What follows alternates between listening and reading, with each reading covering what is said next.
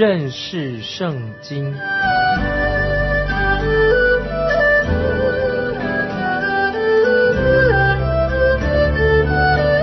认识上帝的话，把上帝的话带到全世界。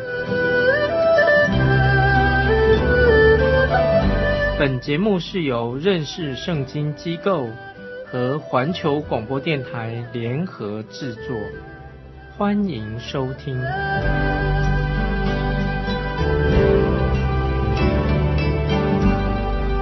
亲爱的听众朋友，你好，欢迎你收听认识圣经这个节目，我是麦基牧师。主耶稣在旷野里面受魔鬼的试探以后。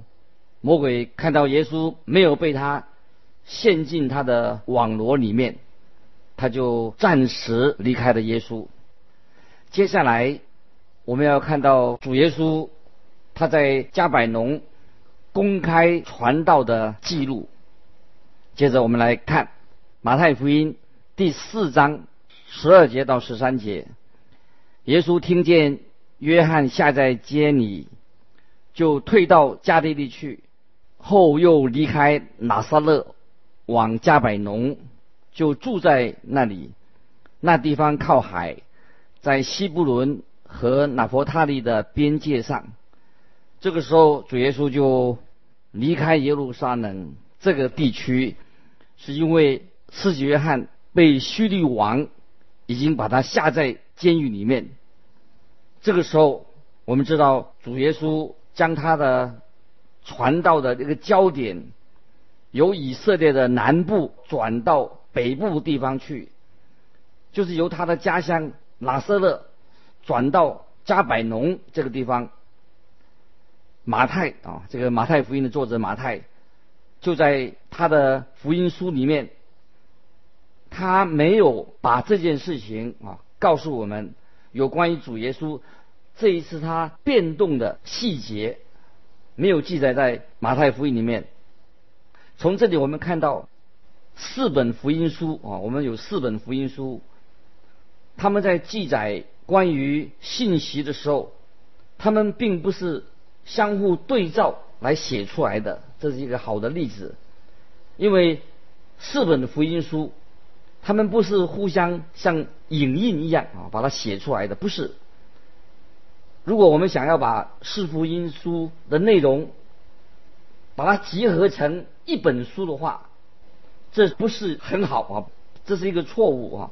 我曾经写过一本小册子，是有关于要解释为什么是四本福音书，不是集合成一本啊一个小手册。我所要表达的就是，因为每一本福音书都有它个别的特色。以及每本福音书，它有它的目的。没有一本福音书，他们都是想要把耶稣的写成一个像一个传记一样的；也没有一本福音书是要把主耶稣的生平要写的非常的完整。因为每一本福音书都有它的特别的对象与特别的目的。像马太福音这一卷书，就是针对那些。以色列近前的宗教人士所写的，这个是马太福音的目的，写给那些宗教人士，以色列的宗教人士，所以他就用希伯来文写成的。虽然马太在主耶稣去到加百农这件事情上，他也没有给我们什么关于他怎么去的关于这个细节，但是我们可以从别的福音书里面可以知道。主耶稣为什么他要去那个加百农？因为主耶稣他被他们自己的家乡里面的人，就是拿撒勒拿撒勒人那个家乡所拒绝，他家里面的人，他家乡里面人不接待他，所以耶稣就离开拿撒勒，他就到加百农去加百农那个地方，那个地方就成为耶稣传道事工的一个重心，他在那里一直到。啊，等到耶稣后来，他又去到耶路撒冷啊，是耶稣他生命里面是最后啊，他要受难是最后的一层啊。马太告诉我们啊，为什么主耶稣将他的事工从拿撒勒转到移到那个加百农的原因啊。接着我们来看啊，第四章的十四到十六节啊，这是要应验先知以赛亚的话，说西布伦地、拿弗他利地，就是远海的路，约旦河外外邦人的加利利地。那坐在黑暗里的百姓看见了大光，坐在死荫之地的人有光发现照耀他们。这段预言是在旧约圣经以赛亚书九章一节二节啊，以及四十二章也是以赛亚书六七节里面啊所记载的。我自己啊不准备花太多的时间来讲解关于外邦人的加利利啊，外邦人加利利这个地方的背景。如果你想要去详细考察的话啊啊，你会发现这个地方的状况。是很适合主耶稣在那里做传道的工作啊！你要记得，主耶稣是在这个地方长大的，这个地区是被称为外邦人的城镇，是因为罗马帝国里面有许多的族群，他们都迁居在这个地方，在加利利海的附近，风景也是非常的优美，但是它是一个非常世俗化的地方，甚至可以说是一个非常邪恶啊！污秽、罪恶的一个城市，这里的人大多是不信神的，就是远离真理的人。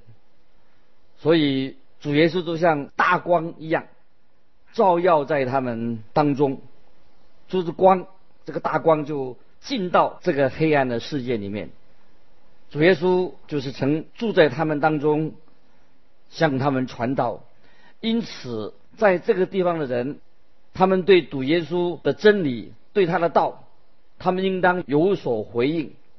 虽然他们见到主耶稣在他们当中行了许多的神迹奇事，很可惜的，他们没有对主耶稣的真理、对他的道做一个顺服的回应。之后这个缘故，所以在马太福音后来的十一章二十节到二十四节。就有提到关于他们，因为耶稣在诸城当中啊，在他们当中行了许多的异能，那些在城里面的人终不悔改，就在那个时候，所以耶稣就有这样的责备他们说：“格拉逊人呐，你们有祸了；伯赛大人，你们有祸了。”所以耶稣就向他们宣告：“格拉逊人呐，你们有祸了；伯赛大人呐，你们有祸了。”因为神的审判必定要临到这些公然拒绝福音的人，所以自从施洗约翰离开了加百农之后，主耶稣他就来到这个地方补上了施洗约翰的缺。现在我们来看第十七节，十七节，从那个时候，耶稣就传起道来说：“天国近了，你们应当悔改。”主耶稣。所传的主要的信息就是悔改吧，回转吧，到我这里来，因为天国已经近了，就在你们当中。意思就是说，真正的君王现在已经来到你们面前。当然，如果他们拒绝耶稣基督，不接受神的真理，他们就不能。进到天国去。我以前啊也曾经在教导过关于天国的意思。天国是什么意思呢？简单的说，就是按照天上的原则来在地上掌权，就是神的国，神在地上掌权来管理我们。这个就是天国的意思。将来一定有一天。主耶稣要将他的国、神的国实践在这个地上。对以色列人来说，天国将来会应验在地上，就是天国降临到地上来。那么在地上的人，因此他们就由此就进到永恒里面去。那么教会呢？所谓教会，就是今天我们的教会。我们是有天上的盼望。那以色列人在旧约啊，他们当他们的盼望是一个属于地上的盼望，当然也是一个非常奇妙的盼望。所以旧约一直是啊盼望这个国啊会在地上实践。接着我们来看啊，耶稣在这里就开始要招聚门徒，他招门徒了。请注意啊，我们下面的以下的经文十八节、十九节，耶稣就在加利利海边行走，看见弟兄两人，就是那称呼彼得的西门和他兄弟安德烈，在海里撒网，他们。本是打鱼的，耶稣对他们说：“来跟从我，我要叫你们得人如得鱼一样。”在福音书里面，耶稣至少有三次呼召这些人，或者我们可以很准确的说，主耶稣跟这些门徒之间，至少招门徒之前见过他们啊三次。以上见面了三次。根据约翰福音的一章三十五节到四十二节的记载，第一次他们见面是在耶路撒冷这个地方，第二次是在加利利海边。很明显的，这段经文就是讲这一次啊，是在这一次啊，是讲这一次。那在这次以前呢，他们也曾经见过耶稣，但是以前主耶稣。并没有呼召他们来跟从他。这个时候，他们就来到啊，来到这个加利利海边。耶稣看见他们啊，就呼召他们来跟从他。在马可福音跟路加福音啊都有这样的记载。他们就说呼召以后啊，他们随后又继续回去打鱼去了。直到最后啊，这第三次啊，主耶稣再一次的呼召他们，他们从此就成为耶稣基督的门徒啊，就是这个这些是后来啊称为使徒的，曾经啊至少他们见过了三次面啊，在最后一次，终于啊他们就放下他们的职业啊，来跟从主耶稣，成为他的门徒。令我们很感到很惊奇的事情是什么？主耶稣为什么用这种方法来呼召门徒呢？我自己觉得啊，就因为主耶稣他呼召门徒的时候，这些门徒看起来都是一些普通的人，看起来很不起眼的。感谢神啊！因此，耶稣也可以使用像你像我我们这些普通的人。来服侍他，耶稣是招呼呼召一般人啊，普通人来服侍他。我一想到我自己，并不需要，哎呀，一定要成为一个超级的圣徒啊，才能够呃被耶稣来使用。这会令我自己感到很安慰，也是一种鼓励。如果啊你不是从事捕鱼的职业的话，耶稣也不会说啊会让你什么得人。不都会不会对你说，你要得人如得鱼一样啊？所以我们知道，不管你从事哪一个行业，主耶稣都可以使用你，你都可以成为主耶稣的门徒，都可以跟从他。不管你有多少的才干，只要你有心愿要归向他，信靠主耶稣，耶稣就可以使用我们。好多年以前，我在教会里面。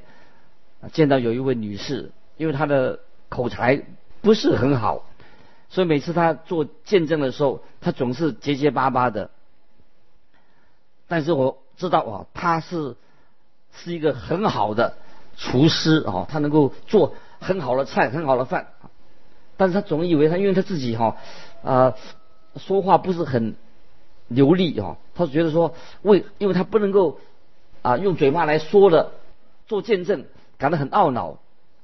有一天呢，我就对这位姐妹说：“哈，哎，你有没有想到哈，你也可以哈，在教会呃这个大家庭里面呢，你要不要去管理饭食吗？要不要去管理饭食呢？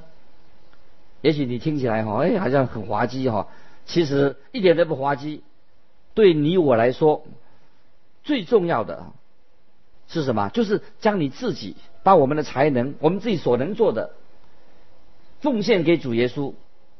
在主耶稣对我们每个人都有不同的带领，神啊不会让我们每一个人做同样的事情，因为他给了我们每个人都有不同的、不一样的恩赐、不一样的才干。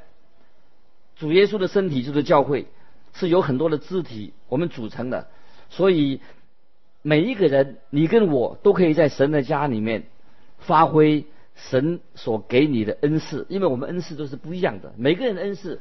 都可以为主所用。接着，以下我们来看二十二节，二十节到二十二节，他们就立刻舍了网，跟从了他，从那里往前走，又看见弟兄两人，就是西比泰的儿子雅各和他的兄弟约翰，同他们的父亲西比泰在船上捕网，耶稣就招呼他们，他们。立刻舍得船，别的父亲跟从了耶稣。这些人看起来啊都很有意思啊。当我们继续查考圣经的时候啊，尤其是我们从别的福音书的记载里面，我们会对这些门徒啊都会有更多的认识。现在我们要啊记得啊，主耶稣现在是在以色列北部的地区啊，在做传道的事工。接着我们来看。二十三节，耶稣走遍加利利，在各会堂里教训人，传天国的福音，医治百姓各样的病症。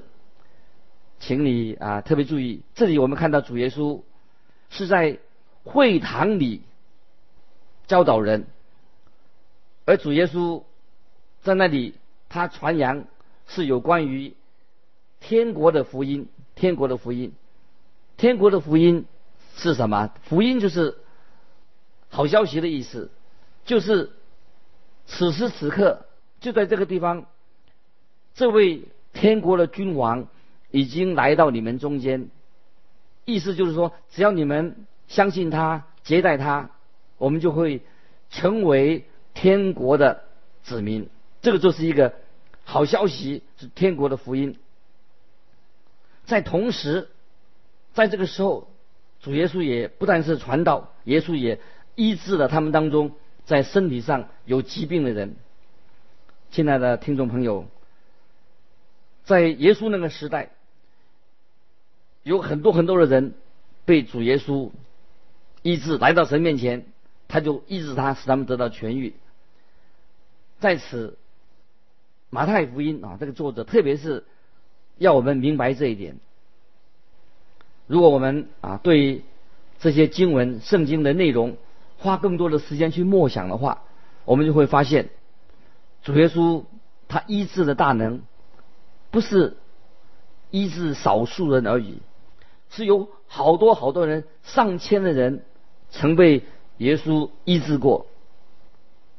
这件事情，连耶稣的仇敌也从来没有质疑过耶稣有。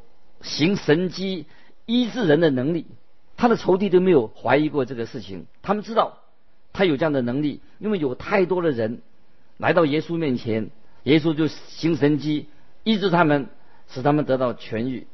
这些人就在他们的身边。可是我在我自住的这个地区里面，也有人他们说自称是为是神医啊，他们是神医啊，他们是靠信心帮人家治病。也医治过上千人以上啊，可是我自己总觉得好像不是那么一回事啊。那至少啊，我自己哦啊没有看见啊，在我的身旁啊没有看见这些所谓这种的状况，他有这样的能力呃可以医病啊。至少我现在啊还没有看见过这个事情哦发生。这是主耶稣的大能，透过他的。行神机医病来印证他是天国的王啊，他是啊福音的中心，他要把这个道啊传给他们，让他们蒙恩得救，这是最主要的目的。接着我们看第二十四节，他的名声就传遍了叙利亚，那里的人把一切害病的，就是害各样疾病、各样疼痛的和被鬼附的、癫痫的、瘫痪的都带了来，耶稣就治好了他们。在这里你看到没有？耶稣医治了好多的人。哦，啊，第二十五节，我们看到当下有许多人从加利利、底加波利、耶路撒冷、犹太、约旦河外来跟着他。请这里啊注意这些来寻求医治的群众们。底加波利啊是一个远在加利利北部的一个省，它是在约旦河的东边啊。这个省里面有十个城市，还有从耶路撒冷和犹太聚起来的许多的群众，他们都是巴勒斯坦的，在巴勒斯坦的最南端。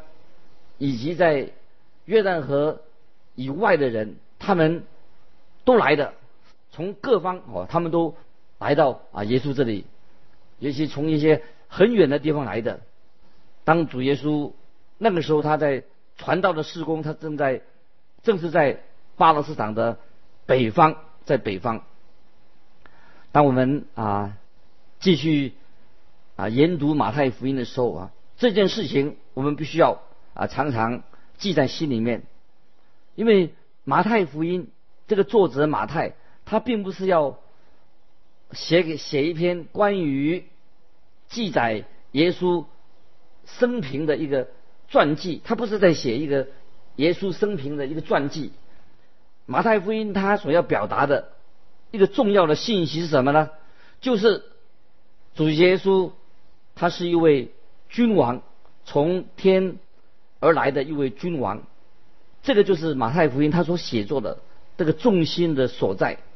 他要说明这位大君王应验了旧约的这位君王，他的事功、他的所作所为、他所行的神迹，以及这位君王要对以色列国啊做一个宣告，要把天国的福音向以色列国做一个宣告哦，所以我们要。把握着啊，这是马太福音的最中心的信息。如果我们错过了这个这个重点的话，就很可惜。所以我们知道，当我们研读马太福音的时候，要把这个重心啊啊重心放在我们的心里面，是要因为马太这个作者是要介绍主耶稣，他是一位君王，他所要做的就是要把这个君王的身份。来告诉我们，把他所做的工作要对以色列国做一个啊宣告。所以我们今天啊在看到啊主耶稣他来到世上啊，他在招呼召门徒啊，招呼他门徒，他就招了啊这些后来抓了十二个门徒来跟从他，跟他在一起，看见这位啊奇妙的救主也在今天。也在我们当中，不晓得你啊信耶稣有多少的时间？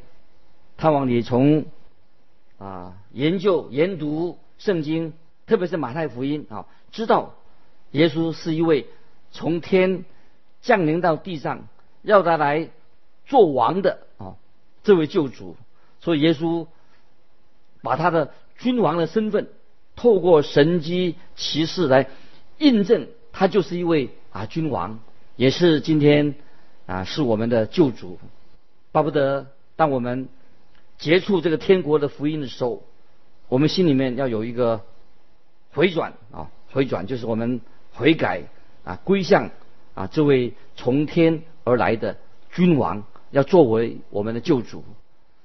我们不管啊，我们在个人有什么职业，不管你今天你的灵命啊。啊，进到一个什么样的程度？我想我们在神面前都愿意做这样一个决志，让我们成为耶稣基督的门徒，让我们回应啊，借着耶稣基督这个真理，他向我们显现，让我们在他的面前愿意啊，成为主耶稣的门徒。让我们也许问说，我该如何？